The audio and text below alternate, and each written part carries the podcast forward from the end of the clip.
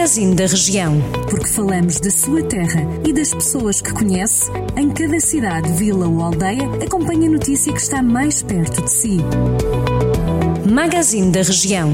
Edição de Irene Ferreira.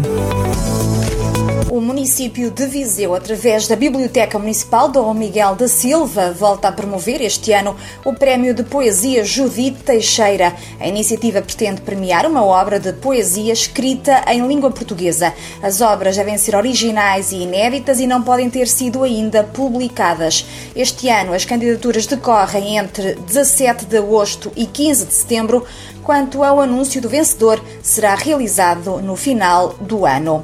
E depois de quase dois meses de encerramento, o Museu, o Museu Municipal Manuel Soares de Albergaria, em do Sal, voltou a abrir portas. Para se aceder ao espaço é obrigatório o uso de máscara ou viseira e a desinfecção das mãos à entrada. Também manter o distanciamento social de 2 metros, seguir o percurso do museu, que é único e circular, e a lotação máxima das salas de exposição é de de 5 pessoas em simultâneo, entre outras medidas. Também o município de Castro Daire iniciou já a distribuição de máscaras sociais pelos municípios do Conselho. Esta é uma medida que, segundo a autarquia, permite que os cidadãos possam desenvolver as atividades indispensáveis com proteção. A Câmara de Castro Daire adquiriu 20 mil máscaras.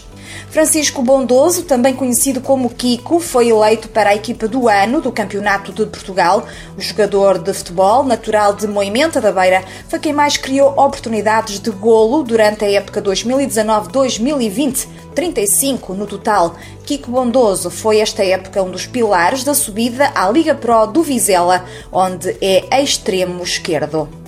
Dos 30 lotes disponíveis no novo Parque Empresarial de Pindelo dos Milagres, o município de São Pedro do Sul já vendeu 23, ou seja, cerca de 80% da totalidade. Devido à grande procura dos lotes, o município já se encontra a preparar a segunda fase da obra, junto à saída da A24.